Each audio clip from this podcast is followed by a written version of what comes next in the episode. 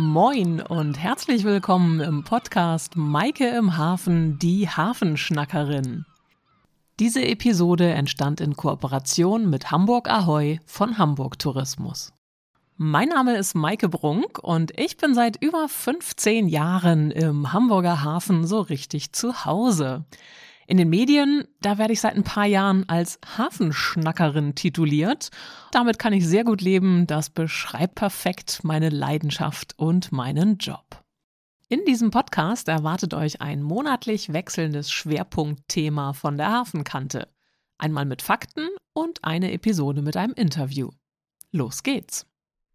Diesen Monat geht's um die Viermastbark Peking. In der Interview-Episode freue ich mich heute auf Reinhard Wolf, den ehemaligen Syndikus und Bereichsleiter Infrastruktur der Handelskammer Hamburg. Und im zweiten Teil dann auf Matthias Kahl, den Vorsitzenden des Freundeskreises der Peking. Zunächst schnacke ich mit Reinhard über den schwierigen Prozess der Rückholung der Peking nach Hamburg und danach entlocke ich Matthias hoffentlich spannende Details vom Leben an Bord in den 20er Jahren. Herzlich willkommen, Reinhard. Moin. Ja, hallo Maike, moin. Was ist denn eigentlich die Herausforderung, wenn man sich um alte Schiffe kümmert und diese erhalten möchte? Schiffe sind ja eigentlich kommerzielle Objekte und wenn sie nicht mehr gut performen, werden sie halt verschrottet. Und insofern ist es nicht ganz einfach, so alte Schiffe am Leben zu erhalten. Und das Bewusstsein ist auch lange nicht vorhanden gewesen. Und man hat eben immer versucht, wieder neue Schiffe mit besserer Leistungsfähigkeit zu bringen. Und um, die alten hat man sich wenig gekümmert. Anders als bei Häusern. Da war das Bewusstsein für Denkmalschutz und Bewahrung des Alten schon sehr viel früher und sehr viel ausgeprägter. Deshalb gibt es nur noch ganz wenige historische Schiffe. Und dafür Begeisterung zu erwecken, war auch anfangs nicht so ganz einfach. Dein erstes größeres Rettungsprojekt, das war ja 1989 das alte Dampfschiff Scharhörn, 1908 mal auf Steinwerder gebaut. Du hast den Hamburger Dampfer in Schottland aufgespürt und über ein ABM-Projekt damals fünf Jahre lang auf einer Werft restaurieren lassen. Dabei kam ja dann auch die Idee auf, alte Schiffe mit klarem Hamburg-Bezug, die also maritimes Erbe von Hamburg sind, zu retten und wieder in Betrieb zu nehmen. Und gemeinsam mit Joachim Kaiser hast du die Stiftung Hamburg Maritim gegründet. Es ist ja am Ende nicht damit getan, das Schiff einfach zu finden und für dann zumeist auch noch ziemlich viel Geld zu restaurieren. Man muss es ja dann irgendwie auch in Fahrt halten und zugänglich machen und will das Menschen zeigen, oder? Und dafür braucht man ehrenamtliche Unterstützung, denn das hauptamtlich zu machen mit bezahlten Kräften hätte keiner bezahlen können. Und um diese ehrenamtliche Unterstützung zu bekommen, muss man denen etwas bieten. Und das Bieten heißt im Grunde noch mehr Arbeit, nämlich mit den Schiffen durch die Gegend zu fahren dann sind die begeistert. Nur ein totes Schiff putzen mag keiner gerne. Nee, aber mit den Schiffen dann durch den Hafen oder auf die Elbe zu gehen, das fasziniert. Das sind ja sehr viel alte Fahrensleute. Und deshalb war für uns eigentlich immer klar, wann immer es geht oder wie immer es geht, wollen wir die Schiffe wieder in Betrieb nehmen. Jetzt wollen wir natürlich auf die Peking gucken. Du bist ja schon 2002 zum ersten Mal nach New York ins South Street Seaport Museum gereist, um da Gespräche aufzunehmen, dass die Peking wieder nach Hause kommt. Erst 2020 kam sie dann aber zurück. Das ist ja schon eine wahnsinnig lange Zeit. Wie hält man das denn eigentlich so lange durch und wie ist das eigentlich abgelaufen? Erzähl doch gerne mal. Das Ziel der Stiftung Hamburg Maritim war und ist es, von allen für den Hamburger Hafen repräsentativen Schiffen je ein Exemplar zu sichern, äh, zu behalten und möglichst in Betrieb zu nehmen. So, und natürlich steht der Hamburger Hafen auch für die große Tradition der Viermaster, der Rahsegler. Das Lied Ich Heffen und Hamburger Fährmaster sehen, haben wir alle noch, zumindest meine Generation, hat das noch in den Ohren, weil wir es in den Schulen, in der Schule immer gesungen haben.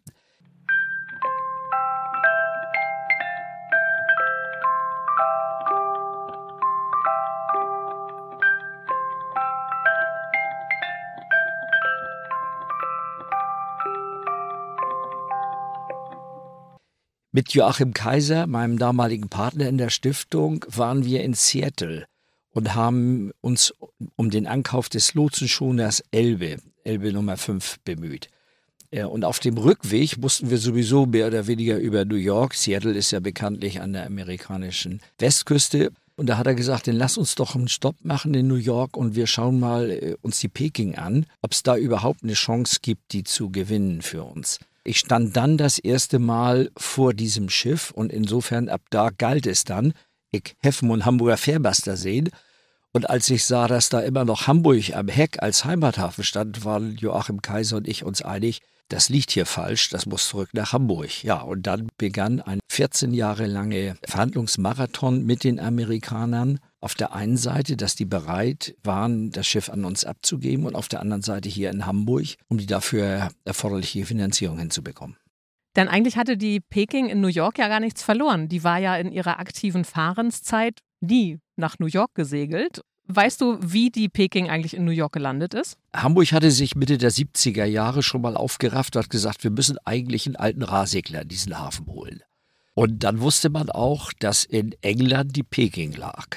Die damalige Reederei Leis hat dann eben auch überlegt, ob das sinnvoll ist und machbar ist, die wieder zurückzuholen. Man hat damals festgestellt, dass der Zustand doch schon so schlecht ist, dass sich das nicht lohnen würde. Das war Anfang der 70er Jahre. Das war Anfang der 70er.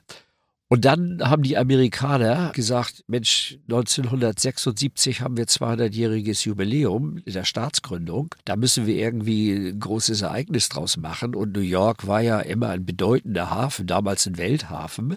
So, und dann hat man einfach überlegt, welches Schiff können wir denn da passend, also es musste ein historisches sein, sollte nicht 200 Jahre alt sein, so genau nehmen die Amerikaner es nicht mit der Geschichte, aber es sollte alt sein. Und deshalb haben die dann gesagt, okay, dann kaufen wir mal die Peking und holen die nach New York. So ist die Peking nach New York gekommen. Man hat sie dann mehr schlecht als recht restauriert, damit sie wieder auch die Rahen hatten, also die Querstangen, die die Segel tragen und ist tatsächlich zum 200-jährigen Jubiläum auf dem Hudson River mit der Peking gekreuzt. Da ist sie gefahren. Da ist sie tatsächlich Unter gefahren. Segeln auch? Das kann ich jetzt nicht genau sagen. Sicherlich hat man Segel gesetzt, aber ich vermute schon, dass man einen Schlepper dabei hatte, der sie dann, denn das Schiff hat keinen Motor, bis heute keinen Motor, dass man einen Schlepper Standby hatte, damit das Schiff dann auch nicht irgendwo sonst wohin treibt. Aus dem also, Ruder läuft. Ja, aus dem Ruder kann man so ja. sagen. Ja, nee, also das war der Anlass, dass man die Peking nach New York geholt hat. Später hat man dann ein Schiff noch dazu gekauft, ein Rahsegler, der tatsächlich immer zwischen London und New York gesegelt ist. Und dann hatten die da im Museum auf einmal zwei Schiffe. Und es dämmerte ihnen, dass sie vielleicht nicht beide auf Dauer erhalten können. Und das war der Grund, weshalb sie überhaupt gesprächsbereit waren, als Joachim Kaiser und ich da aufgekreuzt sind. Und erstmal wollten die ja eine ganze Menge Geld von euch haben. Was Ja. für Zahlen standen da im Raum? Der sogenannte Asking-Preis war 8 Millionen Dollar. Und als ich da in Hamburg dann die ersten Gespräche führte, natürlich auch bei der Reederei Leis anklopfte, hat man gesagt, 8 Millionen Dollar für einen Haufen Schrott völlig unvorstellbar. Zumal uns ganz bewusst war, wenn das Schiff nach Hamburg kommt, muss es vernünftig restauriert werden. Ich betone, vernünftig restauriert werden. Und das kostet auf jeden Fall noch einige Millionen obendrauf. Und von daher schien es am Anfang völlig unvorstellbar, dass es klappt. Und dieser Transport von New York, der stand ja dann auch noch in der Diskussion, wie das überhaupt erfolgen kann, weil auf eigenem Kiel war ziemlich ausgeschlossen. Wir hatten zunächst mal eine Dockung in New York machen lassen, als es klar war, dass die Amerikaner grundsätzlich bereit sind, das Schiff abzugeben. Also auch schon Anfang der 2000er dann. Ja, das war dann schon so 2007, 2008 ungefähr. Mhm. Da stand Einigkeit, dass sie das grundsätzlich abgeben. Wir hatten noch keine Einigkeit über die Modalitäten, auch über den Preis. Aber da haben wir eben halt gesagt, äh, wir müssen einmal uns über den Zustand des Rumpfes sicher sein. Die Peking hat eine sogenannte Betonbilge bekommen. Das heißt, der untere Teil des Rumpfes wurde mit Beton ausgegossen, einfach damit sie den Schwerpunkt besser im Wasser hat. Da besteht die große Gefahr, dass zwischen dem Beton und der eigentlichen Ha- Schiffshaut, dem Stahl, Wasser einsickert und dass dann die Korrosion zwischen Beton und Stahl passiert und da kann man so so gut wie nichts mehr machen dann.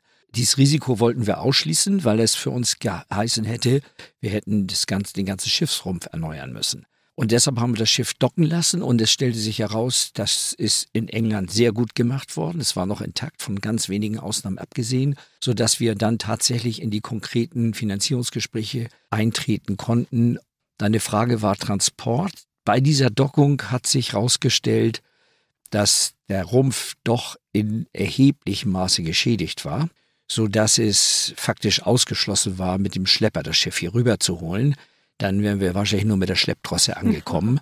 Und insofern mussten wir uns um eine Alternative bemühen, die hieß natürlich dann nur Dockschiff. Das heißt, die Peking kommt an Bord eines noch viel größeren Schiffes, was abgesenkt werden kann. Die Peking wird eingeschwemmt, dann wird es hochgepumpt und dann macht sie sich auf die Reise trockenen Fußes oder trockenen Rumpfes. Bevor es soweit war, kommen wir aber nochmal zurück zu der Zeit, ihr habt verhandelt in New York. Es waren wahnsinnig hohe Geldforderungen da. Am Ende habt ihr aber gar nicht den New Yorkern wirklich Geld bezahlt, sondern die Transportkosten übernommen. Ja, das war ein langer Prozess. Also ich war selbst mehrfach in New York äh, und habe dort das Glück gehabt, ein Mitglied des Kuratoriums des entsprechenden Museums, South Street Seaport Museum, zu treffen und kennenzulernen, der die gleiche Idee hatte oder die gleiche Überzeugung, will ich mal sagen. Dieses Schiff kann auf Dauer nur in ihm, in seinem originalen Heimathafen untergebracht werden. Den New Yorker war es ein Stück fremd. Es hat nie in der aktiven Zeit dort gelegen. Also ihm war klar, wenn man das Schiff grundsätzlich retten will, muss das nach Hamburg. Und er hat sich dann im Kuratorium des Museums sehr dafür eingesetzt. Erstens, dass man uns Zeit gibt, bis wir das hier in Hamburg hinbekommen haben. Und zweitens, dass man von den Kaufpreisforderungen deutlich abrückt, damit das Ganze auch machbar wird.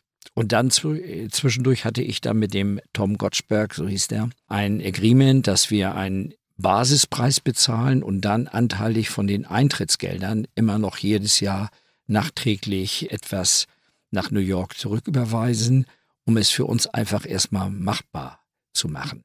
Aber es kam dann doch letztlich noch anders. Ich bin gespannt. Ja. Wie ging das weiter? Ja, es kam ein großer Sturm über New York. Der äh, Wirbelsturm Sandy. Und das war nach meiner Wahrnehmung oder Erinnerung der Sturm an, mit einer Dimension, wie es die letzten 20, 30 Jahre in New York nicht gab.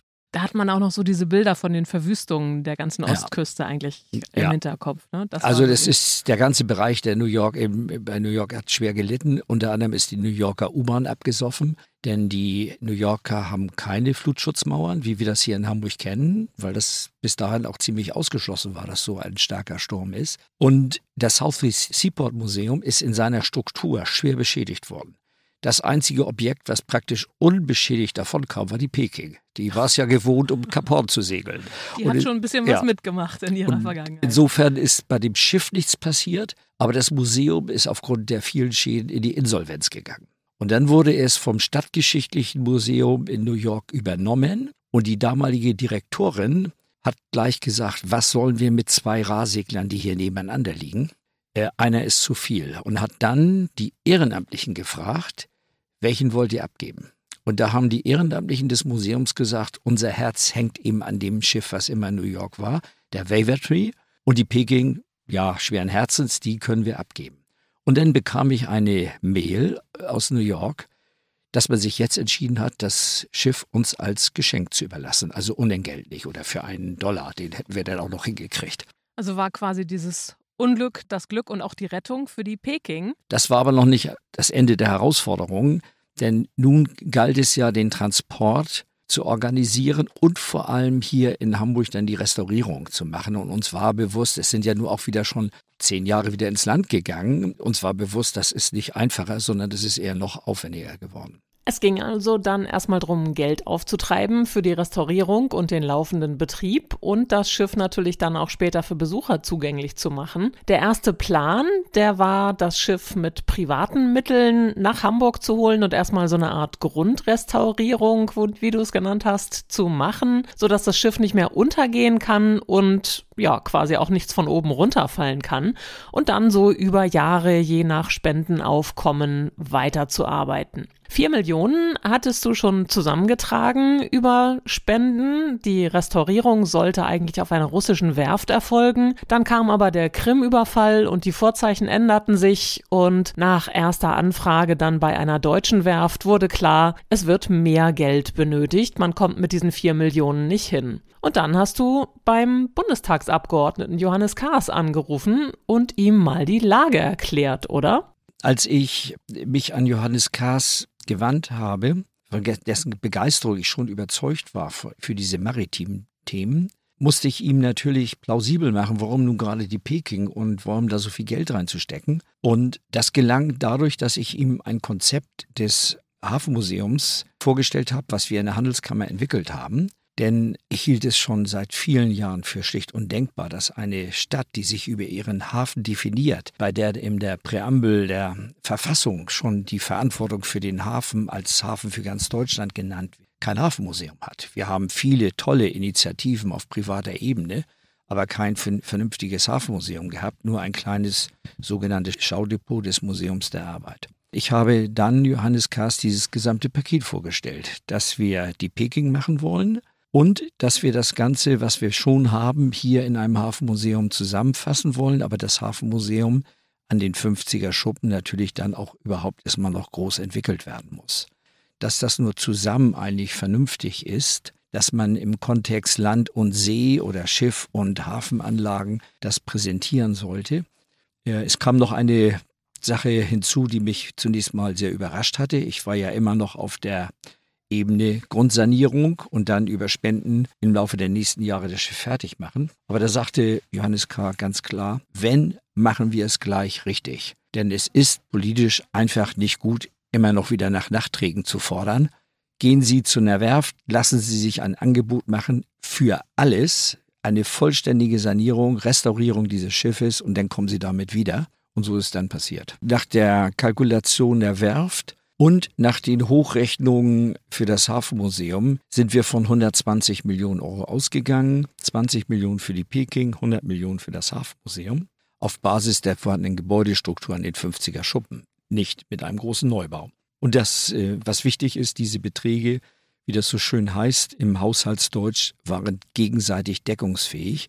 Das heißt, wenn wir für die Peking, die ja zeitlich zunächst lief, mehr gebraucht hätten, was ja auch dann so kam, konnte man das aus dem Topf des Hafenmuseums nehmen. Es wäre auch bei anderer Reihenfolge anders denkbar gewesen. Ganz herzlichen Dank, Reinhard Wolf, für diesen wunderbaren Einblick in die Geschichte. Wie ist eigentlich die Peking nach Hamburg gekommen? Wo es hingeht, werden wir hoffentlich beobachten können, wenn das Deutsche Hafenmuseum hier Wirklichkeit wird. Und wir hören uns gleich wieder auf der Peking. Ich freue mich wahnsinnig hier direkt von Bord der Peking mich zu melden zum Gespräch mit Matthias Kahl, dem Vorstandsvorsitzenden des Freundeskreises der Peking. Herzlich willkommen, Matthias.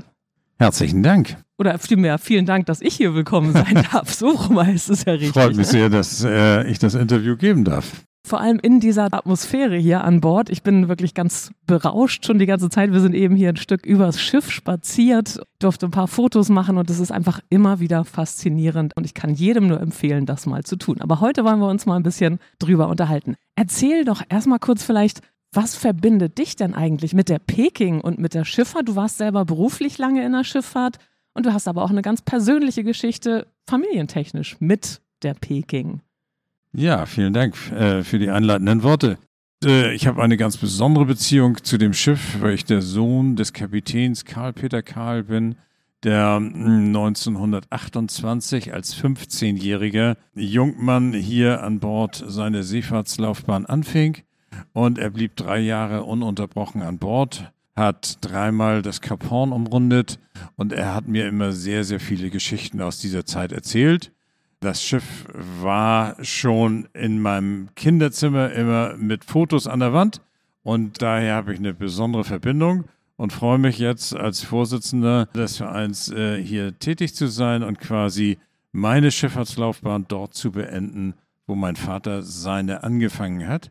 Ich selbst war 42 Jahre in der Schifffahrt tätig in verschiedenen Positionen unter anderem 15 Jahre bei Hamburg Süd. Dann war ich neun Jahre bei DSR Senator Lines und ich habe 15 äh, Jahre die Operation geleitet eines Dienstleisters im Hamburger Hafen. Daher bin ich immer mit der Schifffahrt verbunden gewesen. Dieses Schiff treibt quasi in meinen Adern und ich habe eine ganz besondere Beziehung. Und wie gesagt, wir sind in dem Förderverein, sind wir 478 Mitglieder äh, und freuen uns über jedes neues Mitglied und insbesondere natürlich auch über diejenigen, die aktiv mitmachen wollen.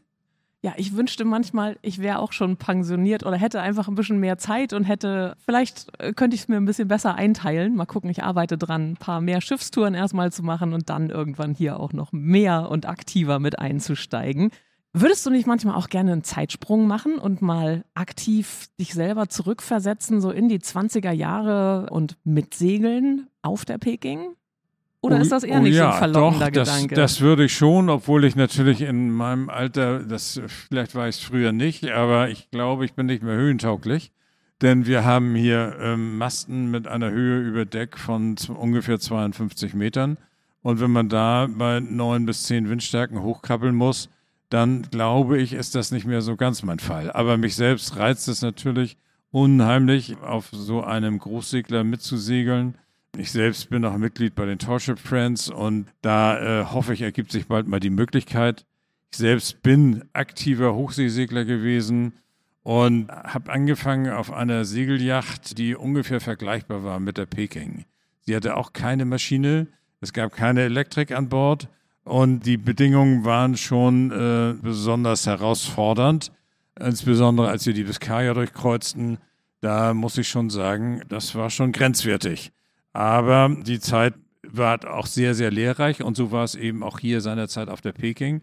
Denn mein Vater hat mir immer ganz viel erzählt, dass trotz der rauen Seemannsbedingungen, die hier herrschten, er unheimlich viel gelernt hat und er diese Zeit nicht missen möchte. Und das war einfach das, das ist die Herausforderung, gegen die Naturgewalten zu kämpfen und sie zu besiegen. Und äh, das ist schon immer ein besonderer Reiz. Insofern wäre ich schon gerne auf der Peking auch mal mitgefahren als Seemann. Ja, wenn man hier heute so unter den Masten steht und in die Rahen und in die Masten so hochguckt, äh, es sind einfach irre Höhen. Klettert heute auch noch mal jemand da hoch? Ja, also nicht von den Gästen natürlich. Nein, aber von den Gästen gar nicht. Heutzutage sind die Bedingungen natürlich ganz anders, die Auflagen sind ganz anders. Damals hieß äh, die Sicherheit eine Hand für das Schiff und eine Hand für den Mann. Und man, äh, es gab keine Sicherheitsgurte oder sonst irgendwie etwas, sondern die Jungs kletterten alle so nach oben. Heutzutage, wenn du über die Weblines in die Masten enterst, dann musst du schon mit dem Sicherheitsgurt dich immer wieder neu einpicken. Und das ist also heutzutage so einfach gar nicht mehr möglich. Und diejenigen, die hier noch in die Masten klettern dürfen, müssen auch einen sogenannten Höhenschein haben. Also wie gesagt, die Auflagen sind ganz anders.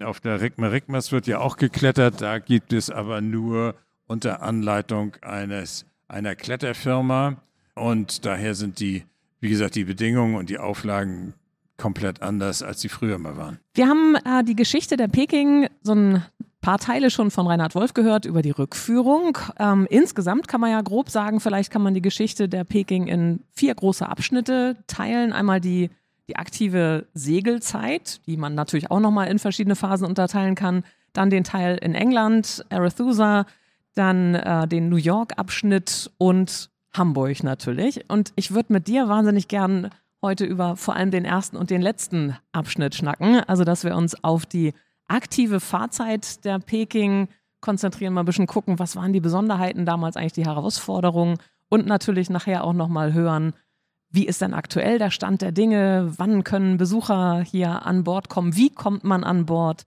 Ähm, denn da sind natürlich wahnsinnig viele interessierte Hörerinnen und Hörer, die auch sagen, oh, würde ich mir auch gerne mal live angucken.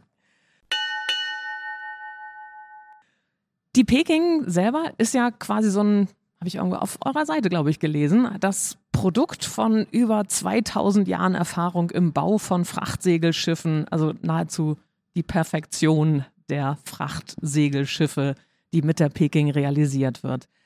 Herausforderung, das Schiff hat keinen Motor, es hat Hilfsmotoren, die das Ladegeschirr bedienen, aber zum Fahren ja keinen Motor. Wie ist man eigentlich von, von Hamburg auf die Nordsee schon allein gelangt?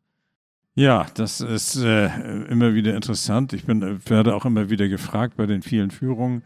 Grundsätzlich ging es immer nur mit Schlepperhilfe. Mit so einem großen Schiff 115 Meter lang, 14,40 Meter breit, kann man auf der Elbe nicht kreuzen. Und da wir sowieso hier meistens Westwind haben, fast immer gegen an. Also es ging nur mit Schlepperhilfe. Und die Schlepper haben dann diese großen Segelschiffe, die keine Maschine hatten, bis teilweise weit über Helgoland geschleppt. oder teilweise auch, je nach Wetterlage, bis äh, vor den Eingang Englischer Kanal. Und daher war immer Schlepperhilfe notwendig, auch wenn die Schiffe äh, heimkommend einliefen in Hamburg, wurden die Schlepper in der Elbmündung, haben die, an, die Leinen angenommen und haben dann als äh, Steuerung quasi das Schiff hier in den Hamburger Hafen gebracht. Das ging gar nicht anders, denn auch vor dem Wind bei diesem, bei diesen Rahn hier mit knapp 4000 Quadratmeter Segel und ist es schwer möglich, auf der Elbe auch vor dem Wind rechtzeitig Ruder zu legen, um den Untiefen zu entgehen. Ich wollte sagen, da hat ja die Elbe durchaus ihre Herausforderungen und allein wenn man Hamburg verlässt, bräuchte man eine ganze Menge Ostwind mit so einem Schiff und den haben wir ja nun zum Glück auch nicht so häufig. So ist in es Hamburg. genau. Ja, und ja. Äh, wenn man allein sieht, wie heutzutage ja auch Schiffe hier mit Assistenz nach Hamburg kommen und kaum jemand ganz alleine mit einem größeren Port irgendwie die Elbe entlang kommt, muss das damals natürlich noch viel herausfordernder Mhm. gewesen sein. ja.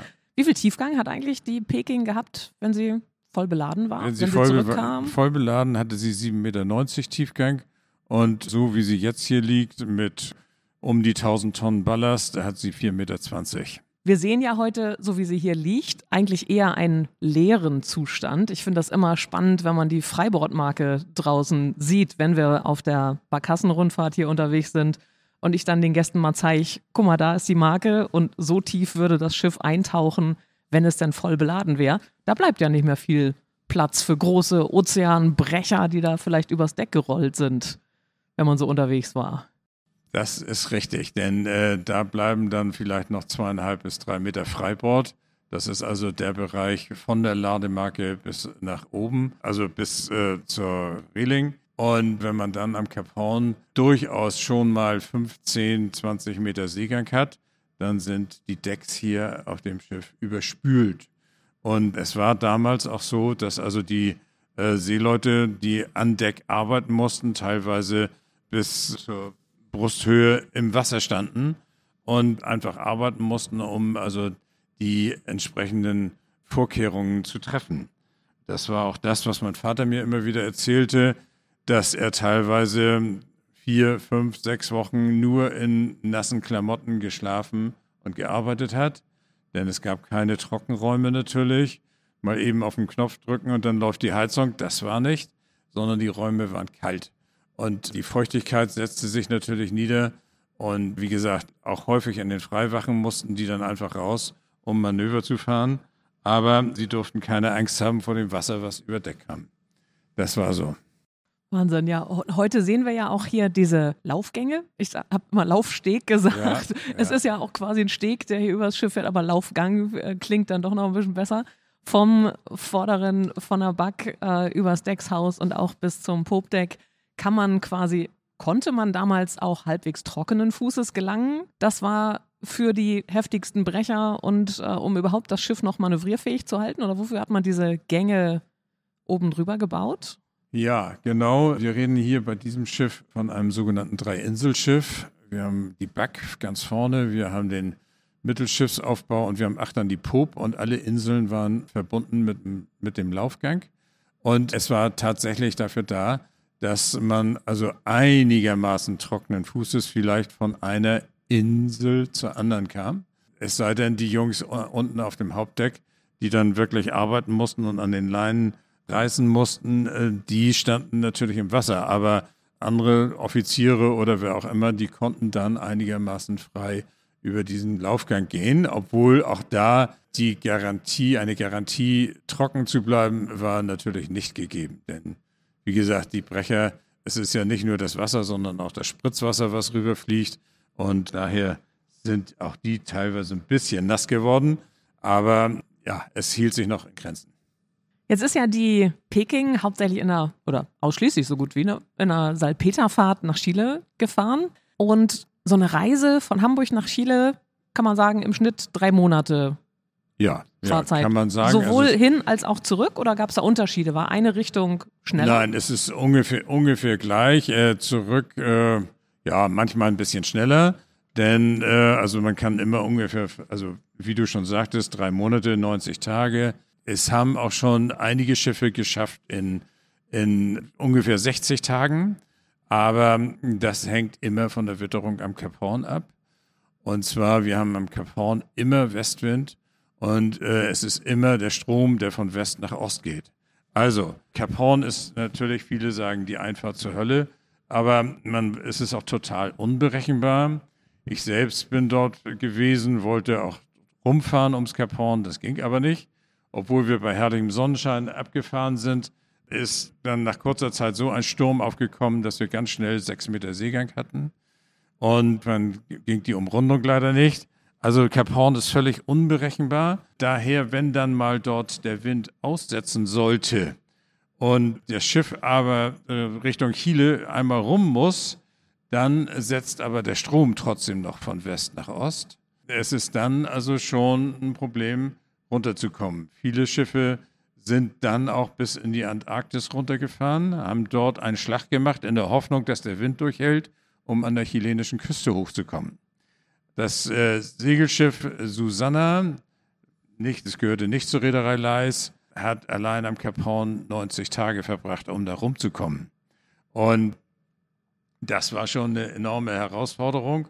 Das passierte immer wieder. Insofern ist Cap Horn völlig unberechenbar. Daher sind die Rückreisen schon manchmal etwas schneller als die Hinreisen, weil man dann den Strom immer mit hat und natürlich auch den Wind. Trotzdem, vor Cap Horn gibt es viele Felsen unter Wasser und ähm, es liegen ja am Cap Horn ach, um die 800 Wracks, die alle die Umrundung nicht geschafft haben. Also man kann nicht einfach mal das Ruderblatt umlegen und dann geht es hoch die Küste nach Chile, sondern man muss schon wirklich gegen Wind und Strom gegen ankämpfen. Wahnsinn, wenn man sich mal so von einigen Schiffen gibt, so ganz ähm, gut aufbereitete Aufzeichnungen, wo man auch als Laie sehen kann, was für Strecken die gefahren sind, was für Zickzackkurse ja, und ja. was für eine Verzweiflung da an Bord auch geherrscht haben muss, um da überhaupt dann rumzukommen. Ich glaube, irgendwo ähm, gibt es auch die Geschichte, dass die Meuterei auf der Bounty im Grunde auch ein Resultat war daraus, dass Captain Bly um Cap Horn nicht rumkam und dann doch entschieden hat, nach einem Monat sinnlosem Hin und Her zu sagen, okay, dann fahren wir halt andersrum nach Tahiti. Aber das war natürlich eine ganz schöne Reise. Ja. Und die hatten ja auch immer nur begrenzte Nahrung an Bord. Also so die Stimmung an Bord, die muss man ja dann auch als Captain erstmal äh, schaffen, aufrechtzuerhalten oder so einen positiven Grundgeist zu halten. Ne? Hat dein Vater dir was erzählt, wie die Stimmung an Bord unter den Seeleuten war? Ähm, ja, hat er. Also die Stimmung war eigentlich gut. Es gibt immer, weil, gut, mein Vater fuhr damals, also 31 Mann Fast, Festbesatzung, 27, 1927 wurde das Schiff ja umgebaut zum Frachtschulschiff. Mein Vater stieg 1928 ein und damit waren sie dann insgesamt 73 Mann. Er sagte, da gibt es natürlich auch immer Leute, die irgendwo querschießen. Aber mein Vater sagte schon, dass die Stimmung an Bord war zwar rau, aber herzlich und man hat sich im Prinzip gut verstanden. Und das war ja auch das Grundprinzip der damaligen Zeit, dass die Seeleute, die dann später auf die Motorschiffe gingen, am besten ihre äh, Trainingszeit oder ihre Ausbildungszeit auf dem Großsegler verbrachten, weil man da den Mannschaftsgeist einfach lernte. Und das war also ganz wichtig, dass die Mannschaft zusammenhielt und äh, dass da keiner querschoss. Und äh, das hängt natürlich auch immer wie überall von der Führung des Schiffes ab. Mein Vater ist nun die drei Jahre immer unter Kapitän Jürs gefahren und Kapitän Jürs war ein exzellenter Seemann. Er war unheimlich rau in der Handhabung. Auch mein Vater hat vom Kapitän mal eine Ohrfeige bekommen, die aber so gesessen hat, dass mein Vater längs an Deck flog. Aber er hat Kapitän Jürs sehr, sehr geschätzt weil er durch seine fachmännische See Seemannsart und auch durch seine durch, seine, durch seinen rauen Umgangston trotzdem allen Seeleuten und speziell den Kadetten sehr viel beigebracht hat. Also die Stimmung war, war im Prinzip gut, aber man musste schon den Kampf gegen die Naturgewalten bestehen. Gibt ja nicht ohne Grund auch Sprichworte heutzutage, die man ständig benutzt, wo man sich gar keine Gedanken macht. Was heißt das eigentlich, wenn wir sagen, wir müssen alle an einem Strang ziehen? Genau. Hat ja durchaus Seefahrtshintergründe, Völlig wie richtig, auch ja. an vielen Daher anderen Stellen genau. in, der, in der Sprache sich das wiederfindet. Thema gute Stimmung an Bord, dazu gehört ja auch ein guter Smooth. Ne? Also eine gute Küche, gute Versorgung der Leute. Wie war das mit der Versorgung, ja, das, Verpflegung? Das war natürlich etwas ganz Besonderes. Es gab keine Kühlschränke, keine Tiefkühlkost oder sonst irgendwie, weil keine Elektrik an Bord war. Insofern wurde sehr viel mit Lebendvieh gearbeitet. Es waren vier Schweine, äh, Lebendschweine an Bord, es waren Hühner an Bord, Truthähne, die natürlich dann die Rundreise nicht ganz miterlebt haben. Aber ähm, mein Vater sagte auch oder erzählte mir auch ganz oft, dass also schon manchmal das Essen geschmeckt hatte, als ob man das Deck geschrubbt hätte und äh, den ganzen Kram aufgekocht. Also es war schon nicht besonders äh, delikat. Der Donnerstag war ja auch damals schon ein Seemannssonntag, denn Donnerstag ist immer auch heute noch in der Seefahrt der Seemannssonntag, weil der alte Nelson die Schlacht bei Trafalgar an einem Donnerstag gewonnen hat. Daher äh, hat man den Donnerstag und dann gibt es immer etwas Besonderes zu essen. Aber mh, ansonsten war das natürlich, kann man das überhaupt nicht vergleichen mit heutigen Bedingungen. Generell die Seefahrt von damals ist in keiner Beziehung mehr zu vergleichen mit heutigen Bedingungen in der Seefahrt. Also es wurde auch nicht ständig ein Hafen angelaufen, um da mal ein bisschen neue, neues Essen an Bord zu bringen, sondern es musste wirklich für 90 Tage sich bevorratet werden oder es konnte ja auch mal was schiefgehen und dann dauerte die Umrundung von Kap Horn ein paar Wochen länger und auch das musste ja irgendwie so ein bisschen einkalkuliert werden. Das stimmt. Also wie man die Proviantierung damals vorgenommen hat, das äh, weiß ich gar nicht genau, dass man wie die Planung eigentlich lief, wie viele extra Tage man eingeplant hatte. Das ist äh, sicherlich richtig. Aber das war ja der Vorteil, also auch dieser großen Segelschiffe, dass die keinen Stopp in den Häfen machen brauchten. Denn dadurch hat das natürlich der Reederei sehr viel Kosten erspart wurden also sowohl Hafenkosten als auch Zeit, äh, die Zeit äh, wurde eingespart, der Liegezeiten in, in, den verschiedenen Häfen. Und äh, das Schiff brauchte ja auch keine Bunkerkosten. Hier an Bord wurde ja alles selber gemacht. Also gut, wie man das Essen, ich komme jetzt vom Essen zur Arbeit, aber es wurde alles selber repariert. Es gab einen Schmied an Bord, es gab einen Zimmermann an Bord, es gab einen Segelmacher an Bord. Und die haben also permanent handwerkliche Tätigkeiten gemacht, alles, was kaputt ging. Das wurde hier repariert. Auch das ist heutzutage gar nicht mehr denkbar auf den Schiffen, sondern wenn was kaputt geht, wird es im nächsten Hafen repariert. Und das Essen, wie man die Proviantierung damals gemacht hat, ja, das ist wirklich, äh, ich kann es nicht sagen, wie da die Planung war. Da weiß ich auch nicht, äh, habe ich auch von meinem Vater nichts mehr in Erinnerung. Und ähm, aber sie sind, haben es alle geschafft. Gut, wie die Susanna die 90 Tage nur am Cap Horn verbracht hat, da war es natürlich schon kurz vor der Meuterei, weil es wirklich kein Essen mehr gab. Aber es wurde auch sehr viel Fisch gefangen unterwegs, also vom Klüvernetz aus mit einer Harpune.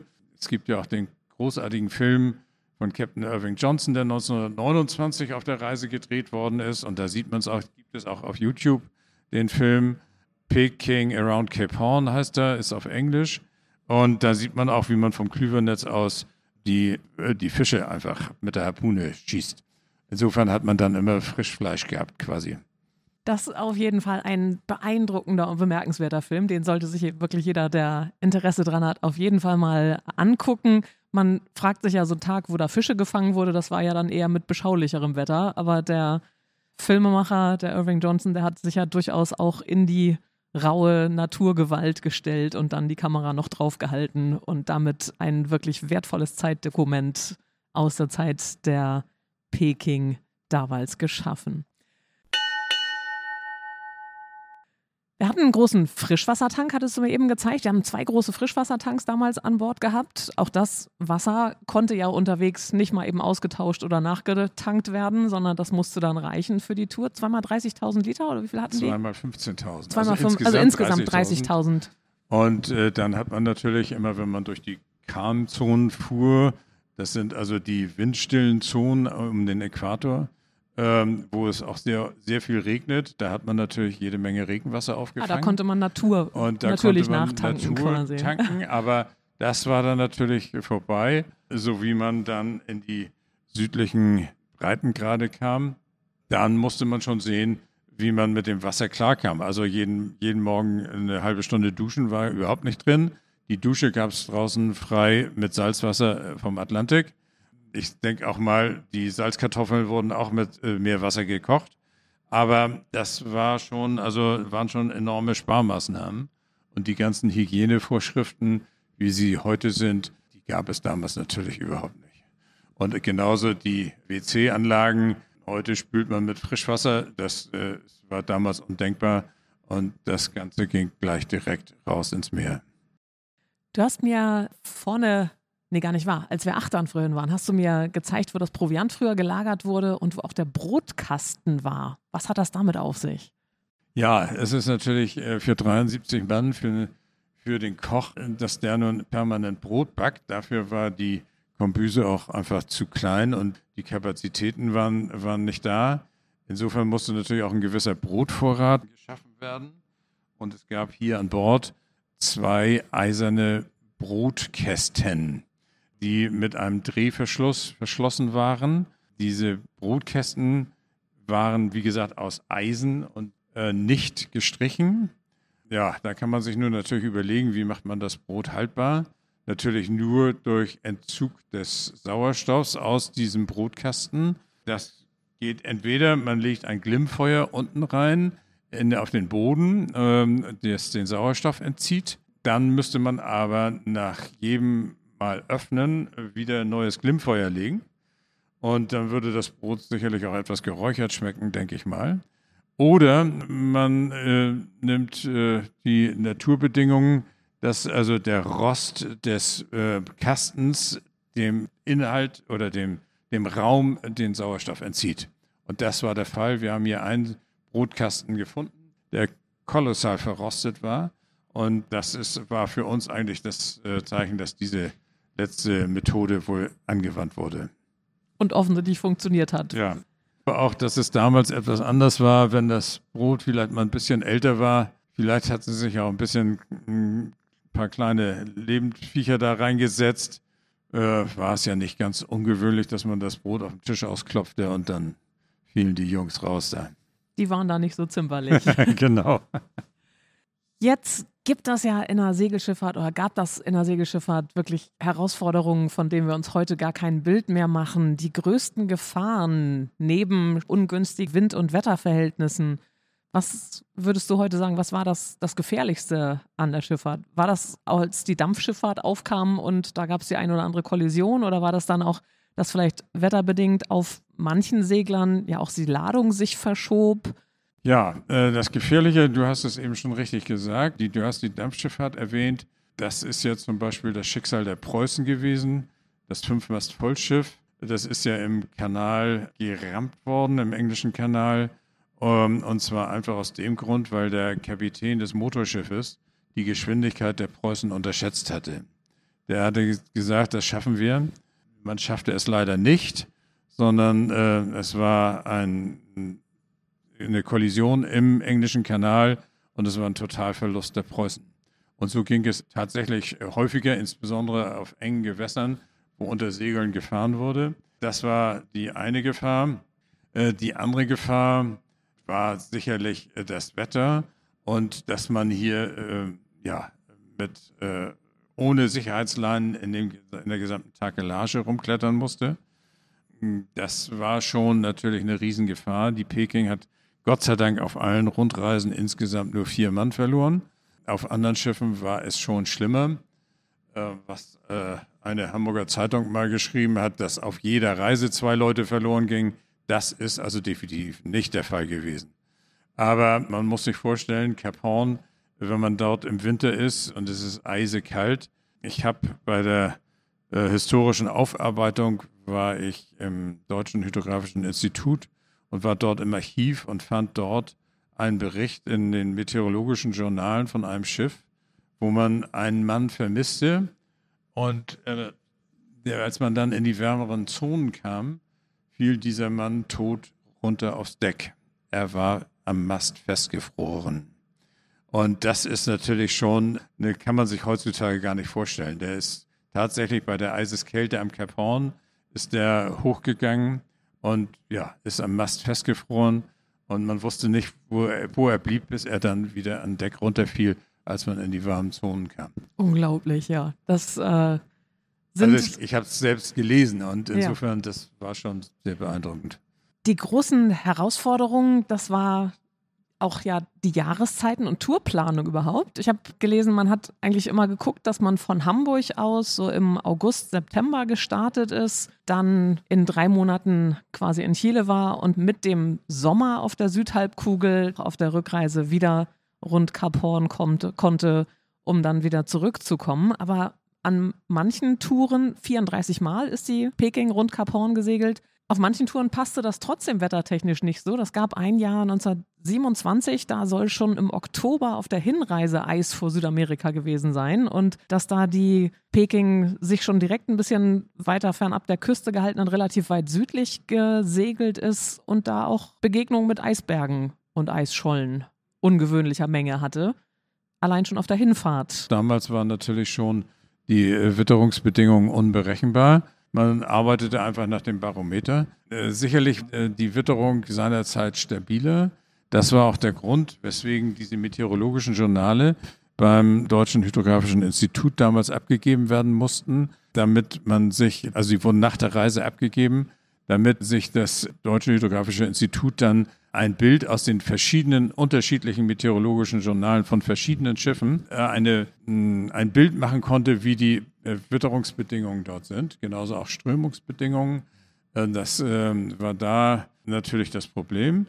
Aber man konnte es auch nie so genau takten, dass man im Sommer dann da unten ankam. Das war also nicht, einfach nicht machbar, weil natürlich auch damals es schon ums Geldverdienen ging und die Schiffe waren ja hier, um Fracht zu verdienen für die Reederei.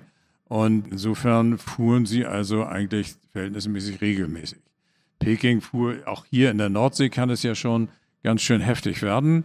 Die Peking fuhr zum Beispiel 1929 im Dezember von Hamburg ab, kam da schon in der Nordsee in einen unglaublichen Sturm, wo, wo 63 Schiffe untergegangen sind.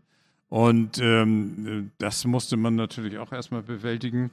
Aber äh, dafür war sie dann natürlich in der Frühjahrszeit unten ab Kap Horn. Aber sie hat dann 20 bis 30 Tage in Chile gelöscht und geladen. Es ging dann zurück und das kann natürlich dann auch schon wieder in die Winter- oder Herbstmonate am Kap Horn gehen. Das Ende der Salpeterfahrt, was das Hauptthema der Peking war, das kam als Anfang des 20. Jahrhunderts ja der künstlich hergestellte Ammoniak quasi erfunden wurde als der Panama-Kanal 1914 eröffnet wurde, da verkürzten sich die Seewege. Die Dampfschifffahrt kam natürlich immer weiter auf den Weltmeeren an und damit ging eine Ära zu Ende. Diese großen Segler, die sind mehr oder weniger von der Bildfläche verschwunden. Heutzutage haben wir aber ein paar Zeitzeugen ja zum Glück noch da und Hamburg hat jetzt mit der Peking auch wieder eine ein Original Hamburger Schiff hier. Dann 1911 ist die Pekinger bei Blo und Voss vom Stapel gelaufen. Magst du uns noch ein bisschen was zum, zur aktuellen Situation erzählen? Wie ist der Stand der Dinge in Sachen Instandsetzung oder Wiederherstellung der Originale? Und das Kartenhaus ist, glaube ich, aktuelles Thema, was neu aufgebaut wird, wird es da auch ein Kanapee geben, wo man dann später mal originalgetreu sich draufsetzen kann, um zu philosophieren, wo jetzt die beste Route ist und wie es weitergeht? Ja, ich fange mal ganz von vorne an. Wir wollten ja immer unbedingt ein Hamburger Traditionsschiff im Hamburger Hafen haben. Und das ist also wunderbar gelungen. Es äh, muss sicherlich noch vieles hier gemacht werden. Aber die Frachträume, in denen, man, in denen wir vorhin auch unten waren, die sind schon kolossal beeindruckend, äh, wenn man da diese Größe sieht und wie damals also auch zur See gefahren wurde, äh, nämlich ohne Querschotten ähm, und dass das Schiff hat trotzdem diese Wellen überstanden. Aber es muss noch viel gemacht werden. Der Eigner des Schiffes ist ja die Stiftung Historische Museen Hamburg. Und äh, man legt großen Wert darauf, es möglichst so originalgetreu wie möglich zurückzubauen. Das ist natürlich total richtig aber es braucht sehr viel Zeit. Denn wir haben unglaublich viele Aufnahmen von dem Schiff von außen, also in jeder Segelstellung und Beladen und Entladen und ich weiß nicht was. Aber wir haben ganz wenige Aufnahmen nur von Fotoaufnahmen von innen. Und daher müssen wir natürlich sehen, wie wir äh, dieses Schiff tatsächlich den Innenausbau, insbesondere des Brückenhauses, so originalgetreu wie möglich hinbekommen. Das ist äh, schon eine gewisse Herausforderung. Und du sprachst gerade eben das Kartenhaus an. Da sind wir sehr froh, äh, dass wir unser Schwesterschiff, das Kartenhaus, das konnten wir Gott sei Dank so ein bisschen die Vorlage von der Passat nehmen, obwohl die Passat in den 50er Jahren umgebaut worden ist. Aber wir haben den Kartentisch jetzt in Auftrag gegeben und freuen uns, dass dieser fast fertig ist als Nachbau, weil der, der Kartentisch auf der Passat ist auch original noch. Den hat ein, ein Tischler hier jetzt nachgebaut. Das ganz großartig geworden. Und genauso werden wir das andere Mobiliar im Kartenhaus auch in Auftrag geben. Kosten wird der Förderverein, die Freunde der Firma Spark Peking übernehmen. Und es gibt auch das sogenannte Kanapee, von dem du sprachst. Das wird es geben. In der Bauanleitung steht, es soll ein Pullman-Sofa da drin stehen. Pullman-Sofa kann ich so schwer erklären am Mikro. Das hat so abgerundete Lehnen und äh, ist ein Zweisitzer. Und davor ist ein einbeiniger Tisch, damit man sich also auch dort, ja, der Kapitän sich vielleicht mal ausruhen konnte oder sich mal hinsetzen konnte. Gab ja, wie gesagt, nur das Kartenhaus. Viele sagen auch, das ist das Steuerhaus, aber das ist nicht richtig, denn es wurde immer außen gesteuert. Immer draußen und zwar direkt vor dem Kartenhaus. Das Kartenhaus ist einfach nur die Navigationszentrale des Schiffes gewesen. Und jetzt würde ich sagen, laden wir alle ein, sich das Schiff auch dann mal live anzugucken, sich für eine der Führungen zu melden. Denn man kann das Schiff aktuell nur geführt besichtigen. Die Führungen starten wieder. Und natürlich ist der Freundeskreis ja auch, freut sich über interessierte und aktive Mitmacher. Ne? Man kann durchaus auch wenn man Interesse und Begeisterung hier fürs Schiff hat und auch überlegt, Mensch, eigentlich würde ich auch selber gerne mal mich so weit damit beschäftigen mit dem Schiff, dass ich vielleicht selber mal Gäste hier übers Schiff führe. Ist das auch denkbar? Ja, natürlich ist das denkbar. Also wir freuen uns über jeden, der Interesse hat. Dieses Schiff ist schon eine der großen Hamburger Attraktionen und man braucht also keine Vorbildung in irgendwelcher äh, Seefahrtsgeschichte oder wie auch immer, sondern jeder ist herzlich willkommen der sich fit fühlt oder der auch einfach den Verein unterstützen möchte. Aber äh, wir suchen immer aktive Mitglieder. Wir, wir, machen pro Woche um die 52 Führungen plus den Sonderführungen und was noch alles dazukommt. Und wir machen Deckspflege hier, also Deckschruppen. Wir machen Holzarbeiten. Das Brassen der, der Segel äh, wird äh, vorgenommen. Wir haben zwei Segel gesponsert bekommen von unseren Segelmacherfreunden. Stehen wir hier gerade davor? Mariham, ja, hier stehen wir gerade vor einem Marssegel. Das soll auch gesetzt werden und wenn es der Wind zulässt, dann wollen wir das Segel auch ausfahren. Also insofern, es ist, es ist viel los und wir haben unter anderem natürlich auch noch so ein kleines Vereinshäuschen. Das ist die uralte Zollbude, die mal auf der Überseebrücke stand. Also das ist unser Vereinshäuschen, da läuft der Verkauf draus. Auch dort äh, kann man sich aktiv melden und mitmachen. Es gibt also unheimlich viele Möglichkeiten und vor allen Dingen, es ist ein immer wieder tolles Erlebnis, auf diesem Schiff zu sein. Das kann ich nur bestätigen. Und ich würde sagen, ganz, ganz herzlichen Dank für deine Zeit und für diese Einblicke heute. Mich hat das wahnsinnig gefreut. Gibt es noch was, was du sagen möchtest, außer na, ich danke, ich danke fürs Zuhören und wie gesagt, ich freue mich auf äh, eure Bereitschaft, uns das Schiff zu besichtigen und eventuell Mitglied zu werden. Und insofern sehen wir uns am Schiff oder an der Kaikante oder wo auch immer. So machen wir Vielen das. Dank. Ich komme auf jeden Fall wieder. Ganz herzlichen Dank, Matthias Karl. Danke, Maike. Und nicht erschrecken, das Typhon der Cap San Diego, das wird natürlich auch weiterhin hier zum Ende jeder Episode erschallen. Ich sag bis bald an der Hafenkante. Ahoi eure Maike im Hafen.